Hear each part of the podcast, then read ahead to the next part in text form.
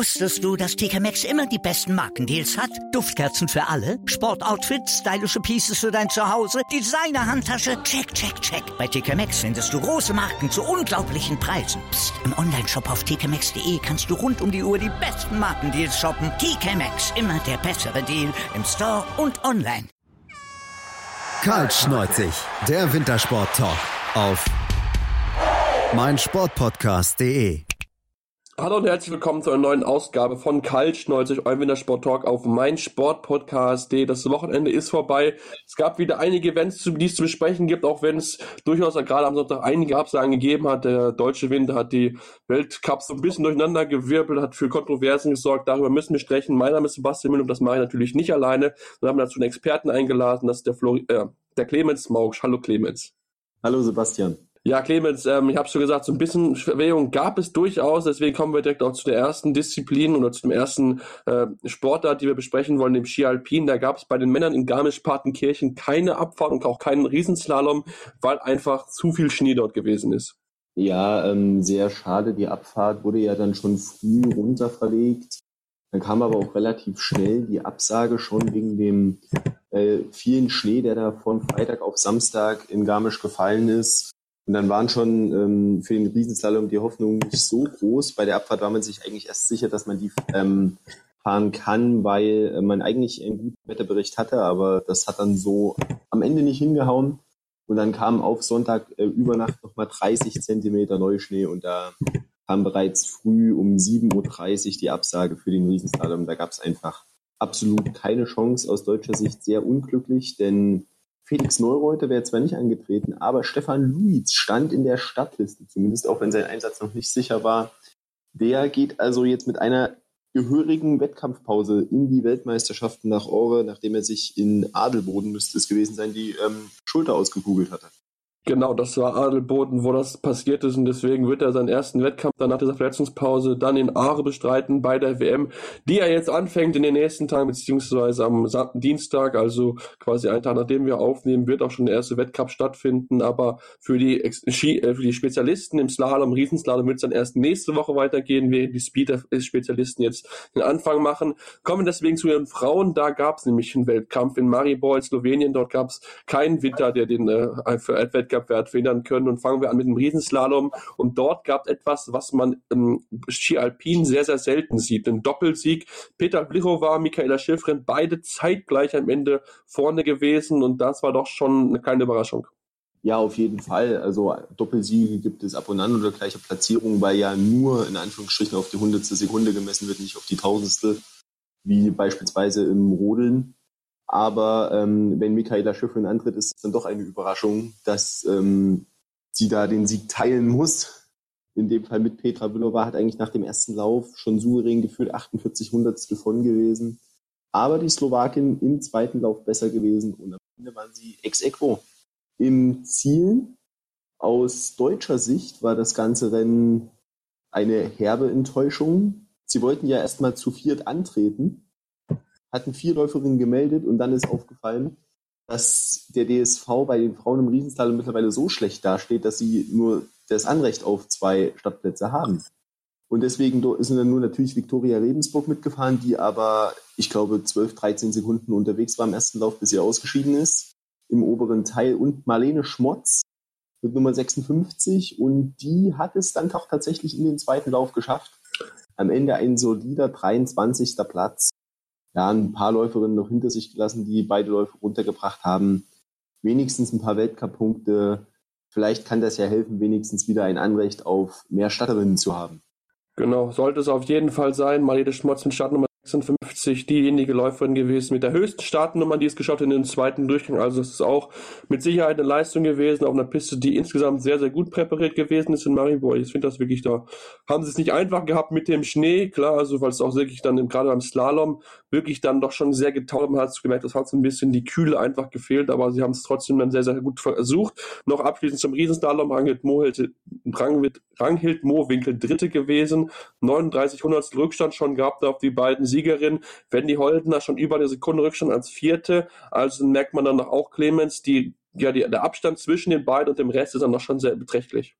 Ja, zumindest war es am äh, Freitag so. Sie sind ja schon Freitag, Samstag gefahren, was denke ich auch ähm, damit zusammenhängt. Ich weiß nicht genau, wieso offiziell, aber ich vermute mal äh, einfach aus dem Grund, weil ja am heutigen Montag schon das erste Abfahrtstraining der Damen in Ore war. Für die ähm, WM jetzt. Dass da einfach das zeitlich passt. Ja, und ähm, Petra Vlhova zeitgleich in ihrer schwächeren Disziplin im Riesenslalom. Also meiner Meinung nach ist sie im Slalom eigentlich näher dran. Aber im Slalom war Petra Vlhova nach dem ersten Lauf noch Zweite mit einer Sekunde Rückstand auf Michaela Schifrin schon und am Ende war sie nur Fünfte mit 1,7 Sekunden Rückstand auf Michaela Schifrin, die natürlich wieder gewonnen hat vor Anna Sven Larsson, der Schwedin, die diesmal das Duell mit Frieda Hansdotter im Team für sich entschieden hat, die nur Vierte wurde. Und Dritte wurde Wendy Holdener, 20. Weltcup-Podest. Und das 20. Mal war es kein Sieg. Einsamer Rekord, trauriger Rekord für die Schweizerin. Aber immerhin ist sie ja schon Weltmeisterin geworden. Vor zwei Jahren in der Superkombination. Aber ähm, das erneut. Ähm, aus deutscher Sicht Christina Geiger auf einem zehnten Platz.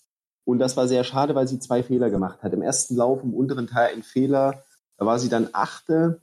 Hätte sie den nicht gemacht, wäre sie wohl auf Platz 3, 4 nach dem ersten Lauf gewesen, ungefähr.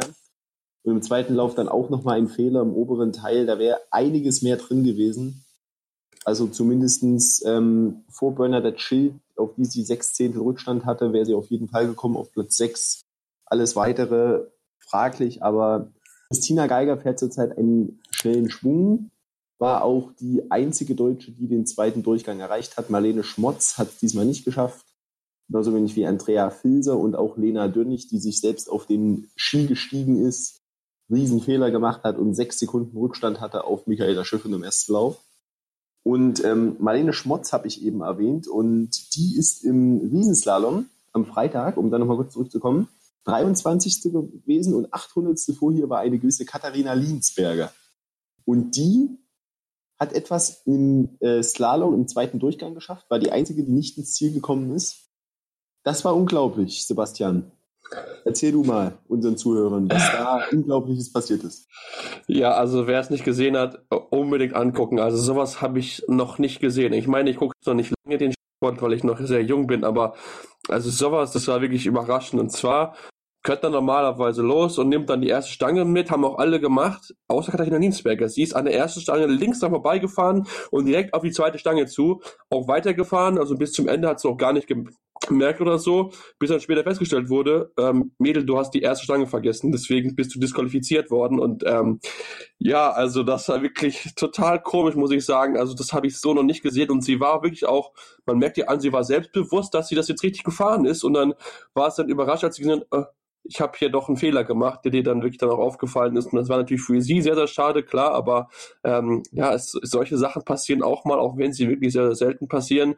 Ansonsten ist eigentlich schon Benedikt Schild als sechste beste Österreicherin, auch Katharina Huber mit Platz neun. Ich denke, womit die Österreicher zufrieden sein werden, auch gerade weil Katharina Huber dann noch als elfte mit dabei gewesen ist, aber auch dort fehlt dann noch so ein bisschen der Sprung nach vorne. Wir hatten es ja schon in den letzten Wochen und Monaten angesprochen, dass die Österreicher da nah dran sind, aber nicht so diesen Sprung aufs Podium oder mal zum Sieg schaffen. Da bin ich wirklich sehr, sehr gespannt drauf, wie es dann bei der WM sein wird, aber da sehe ich gerade die beiden Schweden, die sehr, sehr gut gewesen sind, Hans Dortier und Anna Sven Larsson, die sollte man, glaube ich, nicht verachten, weil sie den Hang kennen, auch ist in Schweden. Und das wird für die beiden Heim-Weltcup, eine Heim-WM sein. Und da wollen sie mit Sicherheit alles beweisen und wollen die große Sieg, große Dominatorin aus der USA, Michaela Schiffrin, besiegen. Das wird mit Sicherheit nicht einfach, aber vielleicht kennen sie den einen oder anderen Kniff, die eine oder andere Abkürzung auf der Piste, sodass sie dann dort nach vorne gucken können und dann wirklich dann auch gute Leistung zeigen können. Ich bin da wirklich sehr, sehr gespannt drauf. Ansonsten ähm, die Deutschen eigentlich okay, finde ich. Ähm, aber wie gesagt, da muss gerade äh, Lena Dürr, die als schlechteste aus der Top-Gruppe da sechs Sekunden Rückstand hat, muss ich wirklich mal hinterfragen, was sie machen möchte, weil ich finde, ganz ehrlich, ihr Platz, den sie momentan innehat im, in, im Weltcup-Kader, könnte sie eigentlich abgeben, weil sie mit so ein bisschen die schlechteste ist, obwohl sie eigentlich die zweitbeste Startnummer hat und sie macht da einfach viel zu wenig draus. Immer wieder Fehler mit dabei gewesen, aber ich denke, da haben wir schon hierzu genug zugesagt, weil wir es einfach nicht verstehen. Dann muss sie einfach mal endlich aufwachen und mal ihre Sachen zusammenkriegen, weil das, was sie fährt, ist wirklich nicht das, was man von ihr erwartet mit der Startnummer 15. Da erwartet man mehr als sechs Sekunden Rückstand. Also da muss viel, viel verändert werden bei Lena Dürr, damit sie da mal wieder in die Nähe der ja von Top-Leistung kommt. Ähm, da wo wir auch bei Top-Leistung sind, auch noch so ein bisschen die EWM schon angesprochen haben, Clemens. Ähm, wir haben jetzt den Kader gesehen der deutschen Mannschaft und was auffällt, bei den Frauen keine Überraschung dabei, aber bei den Männern, ähm, Fritz Dapfer fehlt im, im WM-Aufgebot. Für dich eine Überraschung? Nein, absolut nicht. Das wollte ich auch gerade erwähnen. Ähm, das ist ja praktisch ein gemeinsames Problem. Ähm, Fritz Dopfer ist ja der Lebenspartner von Lena Dürr. Und beide bekommen da gar nichts auf die Kette seit Jahren. Ob es da jetzt einen Zusammenhang gibt, das möchte ich Ihnen natürlich nicht unterstellen, aber ähm, wer weiß das schon zu Fritz Dopfer mal? Der ist ähm, heute im Europacup mitgefahren in Gstaad. Der wurde übrigens von Easter Rodes Top 30 Fahrer gewonnen. Rocher Schilow war Zweiter. Anton Tremmel, der überraschend mit zur WM fährt, wurde Siebter als bester Deutscher. Und ähm, Fritz Dopfer wurde 22. in einem Europacup. Er war die ähm, drittbeste Deutsche nach einem gewissen Fabian Himmelsbach, der irgendwo in den 50er waren bei seinem ersten Weltcup in Schladming und direkt vor einem gewissen Adrian Meisen aus Deutschland. Also 22. im Europacup, das ist schon ähm, bitter bei Fritz. Da muss sich leider einiges ändern. Er kann es ja. Und weil wir ja kurz auch über jetzt WM-Überraschung gesprochen haben, da möchte ich doch unseren österreichischen Freunden mal noch etwas Mut machen. Da ist nämlich auch relativ überraschend dabei im WM-Kader Chiara Meyer, die mit der hohen Nummer 35 auf Platz 15 gefahren ist im, im Slalom von Maribor. Und das mit Laufbestzeit im zweiten Durchgang.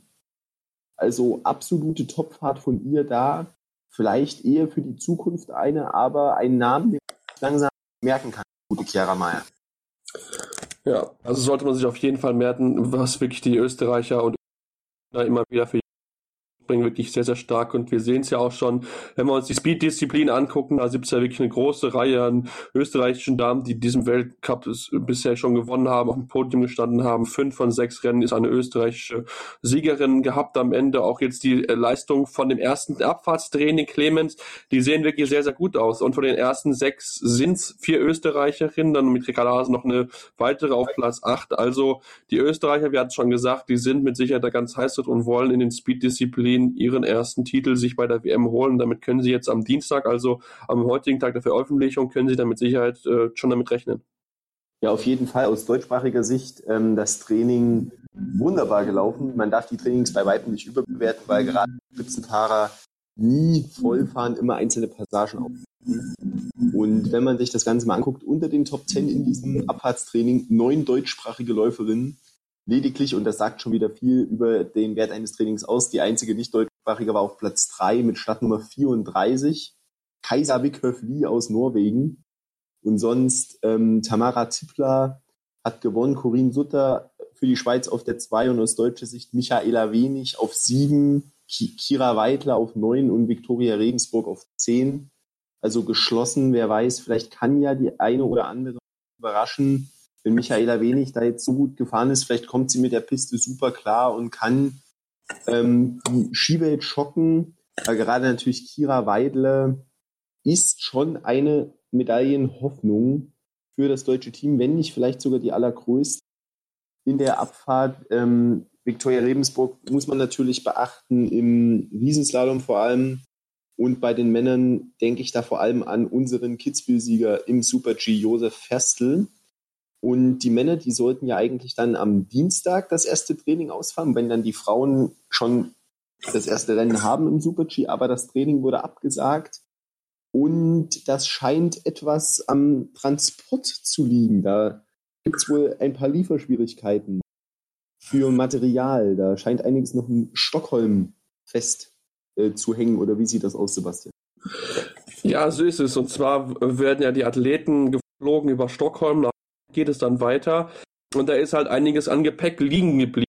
Wirklich viel. Das ist halt schon die Frage, überhaupt stattfinden wird das Training und jetzt ist es abgesagt worden, hat wohl einfach ein bisschen damit zu tun, dass man es einfach erst morgen früh kriegt, also Dienstag früh und das macht natürlich dann keinen Sinn, wenn ich das Training Dienstag früh habe und aber meine Sachen erst bekomme, zumal es wahrscheinlich dann zu spät sein wird, dann überhaupt dann noch vom Flughafen in Aare rüberzufahren zur Piste, sich aufzuwärmen, alles anzugucken und so. Also von daher ist diese Ab äh, Absage gekommen, hat damit wohl auch zu tun. Natürlich für die Männer ein bisschen schade, klar, weil sie jetzt nicht so den Hang kennenlernen können, aber da muss dann mit Sicherheit geguckt werden, wie man das dann irgendwie am besten lösen kann. Ich bin da wirklich sehr, sehr gespannt auf die Männer. Das wird ein sehr, sehr spannender Wettbewerb. Wird es bei den Frauen mit Sicherheit auch. Und da müssen wir über zwei Leute sprechen, beziehungsweise eigentlich sogar drei Athleten und Athletinnen, die ihre Karriere beenden werden oder beziehungsweise jetzt angekündigt haben. Das ist natürlich einmal Lindsay Vonn, die es jetzt offiziell gemacht gemacht hat, war jetzt noch mit dabei. Mit, bei der WM ist ihre letzte insgesamt, weil sie einfach sagt, dass ihr Knie zu kaputt ist. Jetzt im Training Elfte gewesen. Das ist ganz okay für sie. Sie wird dann nochmal das letzte machen. Auch ähm, ja, Axel Lund Spinner hat bekannt gegeben, er wird mit seiner Karriere aufhören. Also da ist auch etwas, was man erwähnen sollte. Und natürlich der Schwede André Myhrer, der ja schon gesagt hat, hey, ich möchte die HMM noch machen und werde dann meine Karriere beenden. Clemens, das sind alles drei Sportler, die den Skizirkus über Jahre geprägt haben. Lindsay Vonn, mit Sicherheit die schillerndste Figur im Skizirkus gewesen mit dem, dem absolut verrückten Norweger aus äh, Swindal. Ähm, die werden mit Sicherheit im Skizirkus auch in der Öffentlichkeitswirksam, also öffentlich wirksam halt fehlen. Ja, auf jeden Fall. Das ähm, wird, denke ich, ein absoluter Tapetenwechsel im alpinen Skisport. Bin mir relativ sicher, dass das nicht die letzten großen Namen waren, die ihre Karriere nach dieser WM beenden werden, was auch absolut verständlich ist, da nächstes Jahr ja ein großereignisfreies ähm, Jahr stattfindet und ähm, da bietet sich natürlich am besten an, vor einer WM oder gar vor Olympischen Spielen aufzuhören. Das machen dann eher ganz wenige. Das Jahr macht man dann schon noch. Und daher kann da viel passieren. Lindsay Vonn ja, eine der größten, Bodie Miller, hat gesagt, die größte Fahrerin aller Zeiten. Größer als Ingemar Stenmark. Aber ja, ich weiß es nicht. Eventuell schon sind verschiedene Generationen. Ich bin da immer kein Freund davon, unbedingt zu sagen, derjenige war jetzt vielleicht wirklich noch ein Stück besser als jemand anders. Man soll da einfach mal großartige Leistungen akzeptieren. Genau, das sollte man auf jeden Fall tun. Ja, Genau, Clemens, das sollte man auf jeden Fall tun. Das werden wir auch auf jeden Fall machen. Die werden dem Sport fehlen. Das kann man, glaube ich, schon so sagen, weil sie einfach über Jahre die Szene mitgeprägt haben, auch viele Sachen gut gemacht haben. Wir werden uns mit Sicherheit immer an die Zweikämpfe erinnern zwischen Lindsay Vonn und Maria Höfel-Riesch. Und das waren wirklich absolute Top-Wettkämpfe immer wieder, wie sie dann um den Gesamtweltcup gefeitet haben. Hat sehr, sehr viel Spaß gemacht zuzuschauen. Wir machen jetzt hier die erste kleine Pause und kommen dann gleich wieder zurück, wenn wir uns die anderen Ergebnisse angucken. Und natürlich schauen wir jetzt zum anderen zum Skifliegen in Oberstdorf. Also bleibt dran hier bei Karl Stolz, ich irgendwie der Sport Talk auf meinsportpodcast.de. Total Clearance. Ob Ball on, Free Ball oder Touching Ball. Hier bleibt kein Snooker-Ereignis unkommentiert. Ronnie O'Sullivan gegen Judd Trump ist für mich eines der besten Matchups, das es so gibt im, im Snooker. Der Snooker-Podcast mit Andreas Thies und Christian Oemicke auf meinsportpodcast.de. Und wir sind wieder zurück bei Kaltstolz, ich eurem Wintersport Talk auf meinsportpodcast.de. Ich habe es angekündigt, wir kommen jetzt zum Skifliegen in Oberstdorf. Das Ganze stattgefunden am, stattgefunden am Wochenende. Da gab es auch so ein bisschen Probleme mit dem Wetter. Gab es mir immer wieder so ein paar Unterbrechungen. Hat ein bisschen gedauert, bis es losgeht. Aber insgesamt konnte der Wettkampf dann doch über weite Teilen sehr gerecht runtergehen. Und am Ende gab es eine oder andere Überraschung. Ich denke, die größte Überraschung, Clemens, war der Sieg von Timmy Seitsch am Freitag. Ja, auf jeden Fall. Timmy Seitsch, der ist ähm, fast auf den Tag genau einen Monat älter als ich ähm, 2000 ist er geboren und der gewinnt Skiweltcups. Und ich sitze hier und rede darüber absolut brillant. Mit 18 im Skifliegen, da sagt man ja meistens sogar immer, da braucht man noch etwas länger. Sieht man auch danach. Ähm, ähm, danach deutlich ältere Springer. David Kubacki war Zweiter, Markus Eisenbichler Dritter aus deutscher Sicht sehr schön. Und Timmy Seitz hat einfach im zweiten Durchgang 233,5 Meter rausgehauen. Also wirklich ähm, absoluter Topsprung, zweitweitester Sprung des Wettkampfes. Nur Piotr Schila hatte im ersten Durchgang sogar 236. Der am Ende Vierter geworden ist. Ähm, tolles polnisches Mannschaftsergebnis am ganzen Wochenende. Am Freitag Kubacki Zweiter, Schiller Vierter, ist doch Fünfter. Dazwischen eben Markus Eisenbichler aus deutscher Sicht sehr, sehr schön Timmy Seitz Riesenüberraschung. Ähm, aus Sicht der Österreicher war das auch ein guter Tag am Freitag. Stefan Kraft war Sechster, Daniel Huber Neunter, Andi Wellinger war Dreizehnter, Stefan Laie noch Elfter. Also das war einigermaßen okay aus deutscher Sicht. Richard Freitag war da ein bisschen mein Sorgenkind am Wochenende. 22. war er da noch. Aber insgesamt ähm, am Freitag der erste Weltcupsieg für Timmy Seitz, der erst letzte Woche bei den Springen, wo es immer ein bisschen einfacher ist in Japan, weil da paar Leute immer fehlen, das erste Mal aufs Podest gesprungen ist im Einzel. Jetzt schon der erste Weltcupsieg und das mit nur 18 Jahren im Skifliegen. Absolut unglaublich. Ja, auf jeden Fall, das war wirklich sehr unglaublich, was er dort gezeigt hat. Ähm, ich bin mir gar nicht sicher, vielleicht so war, glaube ich, so sein erster Wettkampf überhaupt. Da möchte ich jetzt ja, war keine. Es, war es. Doch war es sogar. Ja, genau. Also schon wirklich überragend und das war wirklich schon richtig, richtig stark insgesamt von ihm. Also da ist so eine slowenische Hoffnung, die jetzt so nach und nach kommt. Natürlich muss man ein bisschen gucken. Domin Preoc wurde auch früh hochgelobt und ist auch dann ganz schön tief gefallen. Domin Preoc war 20. am Freitag und hat dort ja mal wieder Punkte gesammelt. Ich denke, das glaube ich aus seiner Sicht zumindest das Positivste mitzusehen. Man, wie gesagt, die Deutsche, manchmal sich anguckt am Freitag, war okay, möchtest du mal nennen, Stefan Ney Platz 11, Andi Wellinger Platz 13, Karl Geiger auf 16, ich hatte weiter was schon angesprochen, auf 22, ja, dann Konstantin Schmid war knapp dran, nur ein, als 31. knapp den zweiten Durchgang verpasst, da waren ein paar Punkte, die ihm dort nur gefehlt haben, ähm, aber auch dann am Samstag war es aus deutscher Sicht nicht besser. Der Einzige, der wirklich vorne mitspringen konnte, war Markus Eisenbichler, der wirklich momentan gut in Form ist und da bin ich ganz ehrlich, Clemens, für mich momentan der Springer, der aus deutscher Sicht am ehesten Chance hat, im Einzelspringen Medaille zu holen. Ja, das ist für mich zurzeit ähm, eigentlich der Einzige, der da eine realistische Chance hat. Äh, Karl Geiger und Stefan Laie sind ganz gestartet, aber jetzt auch nicht mehr so optimal. Ähm, mal sehen, wie das jetzt in Lachti aussieht, wenn es wieder auf eine Schanze geht. Das Skifliegen jetzt mal zwischendrin. Ja, ist da immer ein schlechter Gradmesser, aber eins war, wie man es kennt. Es war das hier schon das dritte Springen der Saison in Oberstdorf nach dem Tourneespringen und dem Springen vom, äh, dem Fliegen vom Freitag dann am Samstag. Und da war es wie bei der Tournee. Markus Eisenbichler Zweiter, ganz, ganz knapp hinter Ryuyu Kobayashi. 0,5 Pünktchen haben ihm zum ersten Weltcupsieg gefehlt gegen den dominanten Überflieger aus Japan, zumindest am Samstag. Am Freitag war er ja menschlich der Japaner, da war er ja nur 14. Aber dann am Samstag sich zurückgemeldet, selbstverständlich eigentlich für ihn aus österreichischer Sicht Stefan Kraft auf Platz drei auch sehr erfolgreich. Die Polen wieder Jula Vierter, doch Sechster, sehr konstant. Bei den Österreichern diesmal Philipp Aschenwald top gewesen als Siebter und aus deutscher Sicht war es am Samstag schon riesig Enttäuschung. Karl Geiger auf 18, Richard Freitag auf 20 die, der einzige positive Blick noch, Martin Hamann ähm, wurde 30. kam also in den zweiten Durchgang. Konstantin Schmid und Stefan Leier haben es nicht mal in den zweiten Durchgang geschafft und Andreas Wellinger nicht mal in den besten. Also der hat die besten 40 in der Qualifikation nicht. Ja, genau. Das war so ein bisschen der Samstag. Das hast du gut zusammengefasst, Clemens. Ähm, insgesamt die war Schritt nach vorne, das muss man sagen, da hat man ihn auch so ein bisschen angemerkt, okay, so langsam werden sie wieder warm, so langsam kommen sie in die Richtung, auch wenn sie noch nicht diesen konstanten äh, Topspringer haben, der ums Podium mitkämpfen kann. Robert Johansson gute Ansätze gezeigt, den Johann André Vorfang wieder mit Top Ten Platzierung mit dabei gehabt, auch ein Daniel André Tannende, der dann am Sonntag einen guten Wettkampf hatte, Platz 5 insgesamt, auch da waren die Polen mal wieder überragend. Kubacki 3, Schüler 4, Jakob Wolny 6 und natürlich Kamil Stock auf Platz 1 vor dem Russen Evgeny Klimov, der auch mal wieder ähm, nach dem starken Start, den er ja hatte, mit dem Sieg äh, Lebenszeichen gesendet hat. Auch er noch jemand, der nicht so viele Erfahrungen hat auf einer Skiflugschanze. Ähm, und das war dann auch insgesamt gesehen Clemens der schlechteste Tag für die deutschen Skiflieger, Skispringer, ähm, die dann ja wirklich abgestürzt sind. Max Eisenbichler Platz 10, Steffen Laie Platz 17. Ja, dann muss man schon suchen. Ganz unten noch 29 Martin Hamann, Karl Geiger 30, Andi Welling 31 und Richard Freitag überhaupt nicht im Wettkampf mit dabei gewesen. Also das war wirklich dann der Sonntag, das war so mit der schlechteste Tag für die Deutschen. Ja, das war bei ähm, Markus Eisenbichler, hat er selbst gesagt, da war dann auch ein bisschen die Luft raus am Sonntag. Zehnter Platz war sein schlechtestes Ergebnis des Wochenendes, trotzdem besser als alles andere, was die Deutschen gemacht haben.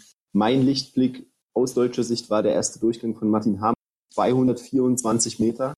Natürlich persönliche Bestleistung. Ähm, Riesenerfolg für den ähm, jungen Springer, der eigentlich mehr im Kontinental zu Hause ist. Und ähm, ja, das Ergebnis hast du ja schon zusammengefasst. Das war dann auch sehr viel für die Springer mit den drei Skifliegen. Eine, ein Nachholspringen für Titisee Neustadt, was im November ausgefallen war. Auch Yoyo Kobayashi hatte dann menschlich gezeigt. Führender war er nach dem ersten Durchgang und dann auf Platz 9 auch abgefallen. Ähm, das soll es auch bei ihm mal geben und somit hat Kamis doch, auch wenn es kaum zu glauben ist, am 3. Februar seinen ersten Weltcupsieg der Saison geholt. Nicht nur des Jahres, nein, der ganzen Saison. Irgendwann im Aber König Kamil kommt Richtung Großereignis dann doch langsam in Fahrt. Auf ihn gilt es dann auf jeden Fall aufzupassen bei der nordischen Ski-WM. Ja, das stimmt auf jeden Fall. Auf ihn sollte man aufpassen. Auch dann bei der Skiflug-WM sollte man auf jeden Fall Polen äh, mit dem Auge fassen. Aber die größte Nachricht, die müssen wir eigentlich besprechen. Werner Schuster hat bekannt gegeben, dass er nicht mehr weitermachen wird nach der Saison als Bundestrainer. Das war natürlich ähm, ja so ein bisschen schon auch die kleine Überraschung, auch wenn man doch schon irgendwie mit gerechnet hat, okay, das könnte vielleicht passieren, dass er nicht verlängert.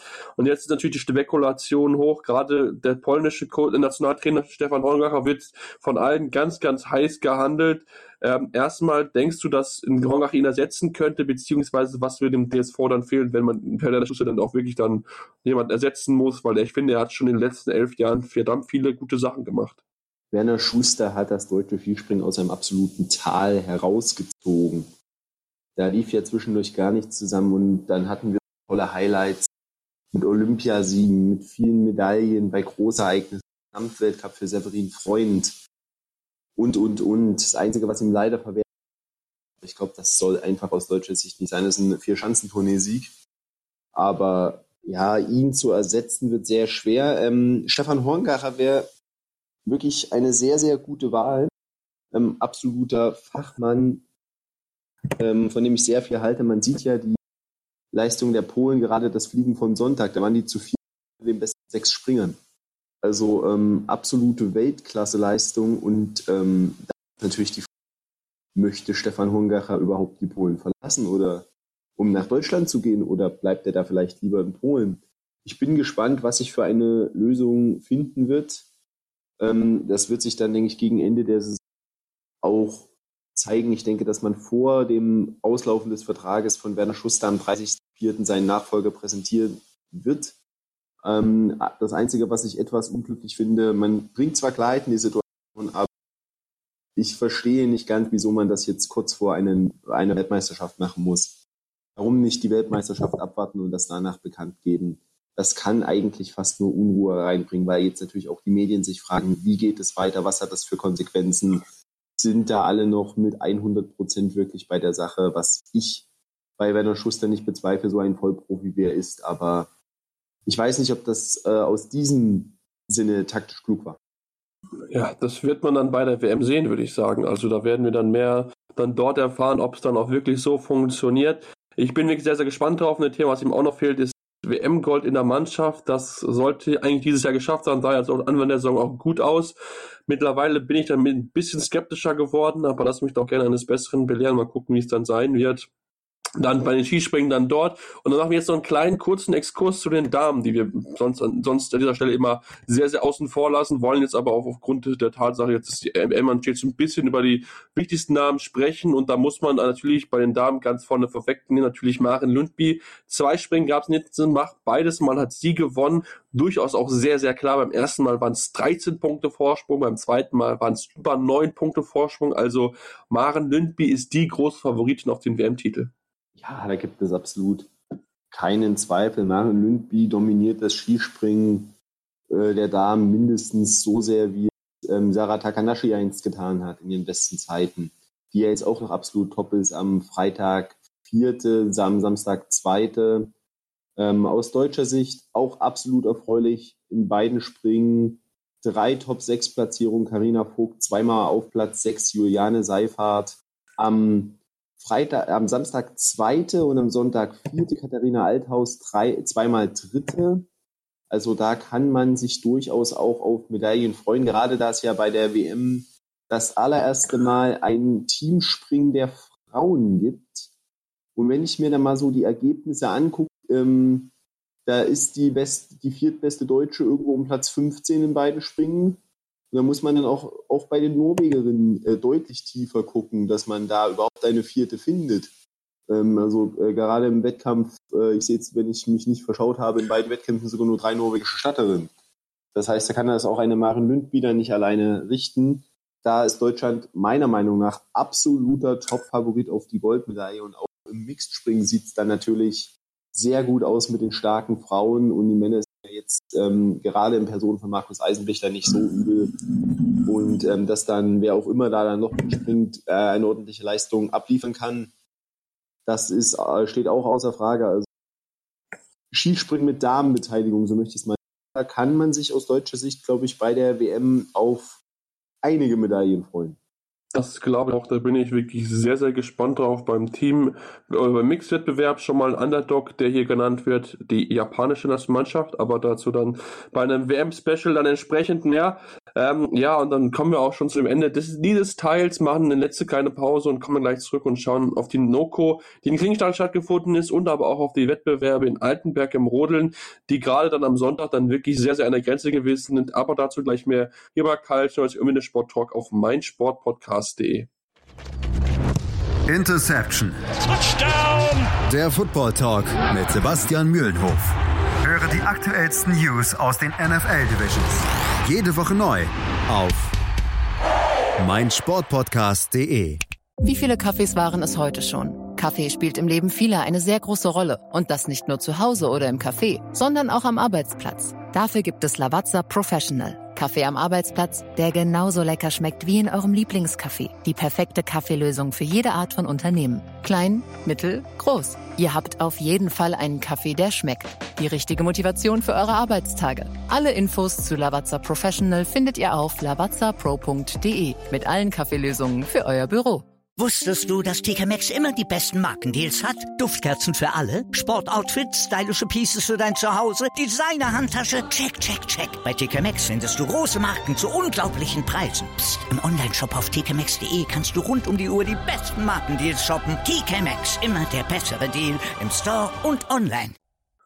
Und wir sind wieder zurück bei Storch, irgendwie eine Sport Talk auf meinsportpodcast.de. Mein Name ist Sebastian Müller, bei mir ist immer noch Clemens Mauksch und bevor wir jetzt zu den beiden angesprochenen Wettbewerben Nordische Kombination und Rodeln kommen, müssen wir natürlich etwas nennen, was wir gerade komplett vergessen haben zu erwähnen. Und zwar müssen wir über den Tod von einer absoluten Skisprunglegende sprechen. Martin Nykänen, unglaublicher Skispringer gewesen, mit 18 zum ersten Mal Weltmeister, mit 19 zum ersten Mal die Fischschatztournee gewonnen und mit 20 Olympiagold, hat bis, ähm, ja, bis Gregor Schlierensauer kam, den Weltcup, den Rekord mit den Weltcup-Siegen. 46 war der Rekord damals, der ja von Schlierensauer, wie gesagt, gebrochen wurde. Und jetzt, Clemens, ist er im Alter von 55 Jahren leider verstorben. Damit geht einer der ganz, ganz großen Sportarten in dieser, in dieser Sportart im Skispringen. Ja, und es ist sehr, sehr traurig. Man weiß nicht wieso. Aber 55 Jahre, das ist natürlich absolut kein Alter zum Sterben. Hab das dann heute auf Facebook mitbekommen, durch Jens Weißflog, den ähm, sein Widersacher, den ähm, Deutschen. Und es war wohl so, Martin Nyken hat einige Alkohol- und Drogenprobleme in seinem Leben und ähm, hier gerade in einem Nachruf kommt nur die Aussage, jetzt findet er den Frieden, den er im Leben nicht fand. Die Todesursache ist noch unbekannt. Da gibt es natürlich jetzt absolut kein Recht oder Grund ähm, zu spekulieren, was denn da bei Martin Nyken äh, passiert sein könnte. Man kann nur hoffen, dass die Angehörigen und Familie das gut aufnehmen. Und ja, wir haben eine Legende verloren. Ja, auf jeden Fall. Wir haben eine absolute Legende verloren. Sehr, sehr schade. Er wird im Sport auf jeden Fall fehlen, aber ähm, ja, wirklich einer ganz, ganz großen im Skispringen gewesen. Ja, und kommen wir jetzt natürlich jetzt wieder zu ein paar positiven Themen, damit wir auch so ein bisschen wieder ähm, gefühlsmäßig ein bisschen nach oben kommen. Und dann kommen wir jetzt zur neuen Kombination, wo es jetzt aus deutscher Sicht in den letzten Wochen ein bisschen bergauf geht.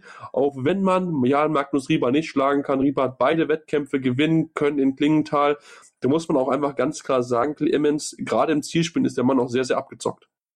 Auf jeden Fall das Fotofinish mit Vincent Geiger hat er dann gewonnen am Samstag beim ersten Wettkampf.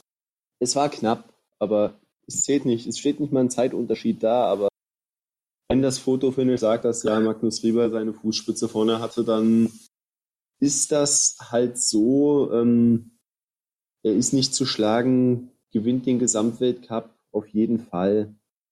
Er ist dieses Jahr der Beste, ist natürlich auch absoluter Top-Favorit für die WM. Und die Deutschen sollten vor allem hoffen, mit Mannschaftsstärke dagegen zu halten. Wobei da natürlich auch die Österreicher dann ins Spiel kommen, die Top-Mannschaftsergebnisse wieder mal abgeliefert haben. Die Deutschen am Freitag schon wirklich gut vier Top-10-Platzierungen. Vincent Geiger als äh, knapp geschlagener Zweiter, Johannes Ritzek Dritter, Fabian Riesler auf sechs und Manuel Feist auf dem neunten Platz. Ähm, also absolut ähm, ordentliche Ergebnisse und das natürlich auch in der Abwesenheit von ähm, Erik Frenzel, der ähm, wieder nicht am Start war, aber ja, auf jeden Fall mannschaftlich ähm, geschlossen gut. Auch am Sonntag dann Fabian Riesle, Dritter, Vincent Vierter, Podium noch für Finnland, Ilka Herola auf dem zweiten Platz. Manuel Feist hat sogar mal das Springen gewonnen. Da wurde ja der provisorische Wettkampfsprung herangezogen, also auch im Sprunglauf geht's bergauf. Für ähm, die Deutschen am Ende Platz sieben, sagen wir mal so, es geht, äh, man kann mit einem positiveren Gefühl langsam Richtung Seefeld.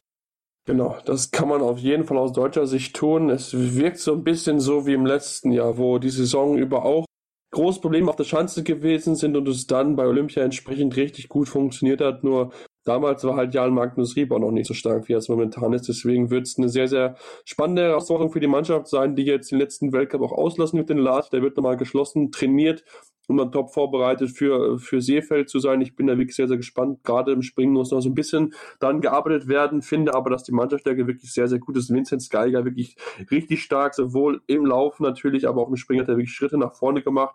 Und was man jetzt auch sagen muss, dass Clemens, die Finn kommen so langsam wieder ins Form. Also Ika Herola und auch Ero Hirwohn waren bisher so sehr, sehr schwach unterwegs gewesen, haben kaum Punkte, waren kaum in den Top Ten ge wirklich gewesen, aber jetzt so mit diesem Wettkampf haben sie sich echt platziert, beides mal Top, die Top zwei Zeiten gehabt im Laufen und auch das Springen wird jetzt so ein bisschen besser mit Platz 14 und Platz 19 am Samstag und dann auch am Sonntag mit Platz 10 und Platz 16. Das ist das Zeichen für die Mannschaft in die richtige Richtung und gerade mit Blick auf den Teamsprint haben sich jetzt natürlich jetzt wieder positioniert, um zu sagen, hey Leute, wir sind auf jeden Fall da, ihr müsst uns auf jeden Fall fürchten. Ja, im Teamsprint auf jeden Fall. in der Staffel werden sie mir dann zu dünn. In der Staffel ist ja. meiner Meinung nach nur die Frage, wie sich Deutschland, Norwegen und Österreich die Farben ausmachen, wenn keine Wunder passieren. Ja. Sollte da keiner dazwischen funken. Aber im Teamsprint sind die Finnen mit Hirvo und Herola absolut gefährlich. Da ist ähm, natürlich auch ähm, bei den Finnen stellt sich die ähm, der Teamsprint komplett von selbst auf. Ich sag mal, gerade bei den Österreichern und Deutschen ist das schon schwer, wie man das dann aufstellt. Und bei den Norwegern dann die Frage, wer da lieber begleitet. Ich würde mal fast von Espen Andersen ausgehen. Aber das, ähm, da wird es schon enger. Da können die Finnen dazwischen. Ah, es wird, wird wirklich interessant zu sehen sein. Aber ja, ist der absolute Dominator. Da, da muss schon viel passieren. Da muss wirklich viel passieren, dass man ihn schlagen kann. Da muss er schon fast schwächeln und man als Gegner einen perfekten Tag haben, damit das klappen kann. Ja, und das sehe ich momentan noch nicht. Deswegen denke ich da schon, dass er als Top-Favorit be sich beweisen wird und wahrscheinlich. Aber wir müssen, wie gesagt, abgucken. Das haben wir auch bei der äh, Olympia gesagt, dass dann Akito Watabe ganz vorne mit dabei sein wird. Gut, am Ende ist es nicht so passiert. Da waren die Deutschen wirklich sehr, sehr stark. Und wenn sie dann wirklich zu dritt da vorne mit dabei sein sollten, die Deutschen, dann können man auch versuchen, in Mürbe zu laufen. Ob es funktioniert, ist die andere Frage. Aber das werden wir natürlich dann genauer beobachten bei der WM in Seefeld. Wie gesagt, es gibt den Weltcup in Lati, die deutsche Mannschaft auslassen wird und noch einige andere Top-Leute nicht mit dabei sein werden. Die WM vorbei ist schon bei den Rotland gewesen, die jetzt am Wochenende in Altenberg gewesen sind. Ja, und Clemens, da muss man sagen, gerade der Sonntag war wirklich sehr, sehr grenzwertig. Für mich waren es eigentlich keine regulären Bedingungen mehr, weil einfach die Bahn, es hat sehr, sehr viel geschneit, einfach nicht in dem Zustand war, dass alle reguläre Bedingungen hatten. Nein, auf keinen Fall. Am Sonntag dann das Frauenrennen, der, Doppelsitz, der Doppelsitzebewerb und der waren schon grenzwertig am Samstag, aber das ging dann gar nicht bei den Frauen am Sonntag, ich meine, man muss sich nur mal die Ergebnisse anschauen. Gewonnen hat Sandra Robatscher aus Italien von Nathalie Geisenberger und Viktoria Demtschenko, der Russin. Ja, okay, Überraschung, Robatscher könnte man so sagen, aber mal anguckt, die anderen Deutschen. Tatjana Hüfner, siebte, okay. Julia Taubitz, 24, Diana Heidberger, 25. Im Vergleich auf Platz 17 war Veronika Mayra Ravenna Argentinien. Also das sagt, glaube ich, genug über die Qualität der Strecke aus. Es waren absolut keine Fernbedingungen und das war die einzig richtige Entscheidung, die da getroffen werden konnte, dass man nach einem Lauf abgebrochen hat, ob man das Rennen jemals hätte starten sollen. Ich glaube nicht, dass das irgendwen weitergebracht hat. Nee, das glaube ich auch nicht. Also das war ja, das war wirklich eine schlechte Entscheidung, insgesehen das durchzuziehen zu müssen. Das war wirklich keine gute Entscheidung. Man hat es ja gesehen, es hat viel geschneit und am Ende waren einfach mehrere Zentimeter Schnee, die dort einfach in der Bahn stehen und das ist natürlich dann sehr, sehr schwierig, da durchzuflügen und dann wird man auch einfach langsam, man hat es gesehen, überraschend wirklich Manteli Geismeier, dass sie trotz der spätesten Starten am Ende noch auf Platz zwei fahren könnte, spricht mit Sicherheit für ihre Klasse, aber das war dann doch wirklich sehr, sehr überraschend, dass sie dann noch so nah dran kommen konnte. Ähm, am Samstag bei den Männern war es auch nicht einfach mit Sicherheit zu fahren, aber da war es dann noch eher regulärer. Da hat man einfach dann die Kühlung ausgestellt in der Bahn. Und am Ende gewinnt bei den Männern Felix Loch vor Reinhard Egger, dem Österreicher, und Johannes Ludwig. Und man muss sagen, 4000 Sekunden haben am Ende nach zwei Durchgängen entschieden. Und das, Clemens, das war wirklich hauchdünn. Ja, Reinhard Egger top ersten Lauf gefahren, war dann auf Führung. Da hat es nicht, nicht ganz gereicht. Felix Lauf, äh, Felix Loch einen zweiten tollen Lauf gehabt und da konnte dann Reinhard Egger nicht mehr ganz mithalten, hat es dann minimalst verloren, ganz, ganz ähm, bitter für den Österreicher, für das dem, ja, er ist ja auch praktisch wieder auferstanden. Der Reinhard Egger, der war auch schon zwischendurch. Da ist so ein zweiter Platz ein absoluter Erfolg. Johannes Ludwig aus deutscher Sicht auf Platz drei, dessen Ziel, denke ich, ist der Gesamtweltcup. Ähm, vor allen Dingen ähm, Chris René Eisler auf Platz 8 Sebastian Bleif, 14. aus deutscher Sicht für die Österreicher noch. Wolfgang Kindl, der sich erstmals in seiner Karriere qualifizieren musste für einen Weltcup, weil er so weit ähm, zurückgerutscht ist auf Platz 9, Armin Frauscher auf 12 und der Olympiasieger David Kleischer wurde Vierter. Ähm, ja, die Bedingungen waren einigermaßen okay. Es war sehr schwierig. Felix Loch war auch zufrieden, obwohl er ja nach dem ersten Lauf auf Platz 2 war im Interview hat gesagt, es ist schwer für alle gleich. Es war kein großes Sicherheitsrisiko, aber jetzt wirklich 100 Prozent perfekter, hochklassiger und sicherer Rodelrennsport, den konnte man ähm, in Altenberg an diesem Wochenende einfach nicht erwarten. Nee, wirkte so ein bisschen, wie es einfach auch dann gewesen ist bei der WM in Winterberg, wo die Bedingungen auch nicht ganz einfach gewesen sind, aber es war halt noch fahrbar, deswegen denke ich, kann man das so auch dann runterkommen lassen und dann vorher gab es ja die Doppelsitzer, wo am Ende die Österreicher gewonnen haben. Stoy Koller am Ende für mich, finde ich auch verdient, weil sie wirklich eine starke Leistung gezeigt haben dort.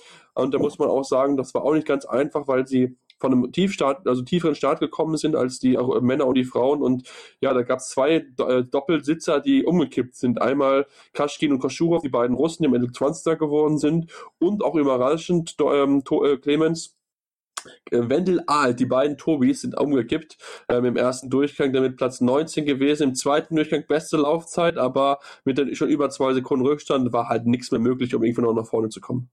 Nee, das sind im Rodeln sind ja Kleinigkeiten. Da war es nicht mal möglich mit, ähm, also sie waren 25 Hundertstel schneller als Scheu Koller, die die zweitschnellste Laufzeit im zweiten Lauf hatten, was schon Rodelwelten sind, aber trotzdem kamen sie nicht mal an die Tschechen oder ähm, auf, vor ihm ran, auf die 17 platzierten Koreaner, hat schon eine Sekunde gefehlt. Da merkt man einfach so einen Fehler und da ist nichts mehr zu holen im Rodeln. Da haben sie einfach im zweiten Lauf praktisch noch einen Schaulauf gezeigt. Mit Platz 19 aus deutscher Sicht die anderen beiden Doppel sehr gut. Auf Platz 4 ähm, Robin Goike und David Gamm. Ähm, Toni Eggert, Sascha Benneken auf Platz 2, knapp hinter Stoi Koller in beiden Läufen, knapp langsamer gewesen. 400. Rückstand. Beide ähm, Duos waren weit, weit vor dem Rest. Ähm, Wendel Alt hätten das sicherlich mindestens mithalten können. Ja, aber wer Fehler macht, der kann dann eben nicht mithalten. Er hat es dann vielleicht, vielleicht auch an dem Tag einfach mal nicht verdient. Ähm, Platz 3 ging dann an die lettischen Brüder ähm, Olympiamedaillengewinner Six Six, die ähm, sich noch vor ähm, das zweite oder eigentlich dritte deutsche Duo schieben konnten und somit das Podium komplettieren konnten. Ja, das war das richtige Zeichen von Golke kam. Dann natürlich bei der Heim-WM komplett enttäuscht haben in Winterberg, nur als Achte insgesamt dabei gewesen. Da muss mehr kommen. Und deswegen war es das richtige Zeichen, dass sie wieder vorne bei den Top-Leuten mit dabei, haben sie bisher für mich in der Saison zu wenig gezeigt. Das ist auf jeden Fall für sie dann noch ein positiver Lichtblick mit Blick auf die letzten zwei Rennen, die jetzt noch anstehen werden. Ähm, sowohl in Oberhof dann als auch noch in Sochi, wo dann der Abschluss, äh, Abschluss stattfinden wird. Der Titel dort wird wahrscheinlich dann an ähm, Egert Benning in der Gesamtweltcup. Ähm, aber natürlich äh, muss man mal gucken, dass bis da noch alles so zu Ende geht, wie es auch angedacht ist. Wir sind auch am Ende angekommen unserer Sendung. Ich hoffe, euch hat es euch gefallen. Wenn es euch gefallen hat, natürlich gerne 5-Sterne-Bewertungen geben bei iTunes. Gerne natürlich auch mit uns Kontakt treten auf Facebook und Twitter. Also unter dem Handel Kaltschneuzig mit AE findet ihr uns dort. Und natürlich dann auch auf jeden Fall in den nächsten Wochen und Tagen reinhören beim Sportplatz, denn dort machen wir ein tägliches Update zum Thema der Ski-WM. Das heißt, morgen werdet ihr dort auf jeden Fall die ersten Ergebnisse hören, die ersten, mit, die ersten Analysen von uns bekommen zu den ersten Rennen. Also da unbedingt reinhören. Der Kollege Lukas Zanger und meine Wenigkeit werden euch dort über, über, die, über die Tage hinweg mit den wichtigsten Info begleiten. Ansonsten wünsche ich euch einen schönen Tag, alles Gute, kommt durch durch die Woche und hört auf jeden Fall rein beim Sportplatz und wir hören uns dann die nächste Woche wieder, wenn es heißt Karl Schneutig, euer Sport Talk auf meinsportpodcast.de. Kaltschneuzig, der Wintersport-Talk auf meinsportpodcast.de. Ich habe mich natürlich schockverliebt, weil die war wirklich ganz, ganz klein. So begann die Mensch-Hund-Beziehung zwischen Christina und Tierschutz und Frieda. Und wie es danach, nach dem ersten Moment der Verliebtheit, so weiterging und welche Klippen es danach zu umschiffen galt, das hört ihr in der neuen Ausgabe von Iswas Dog, dem Podcast für harmonische Mensch-Hund-Beziehungen. Iswas Dog? Mit Malte Asmus überall, wo es Podcasts gibt.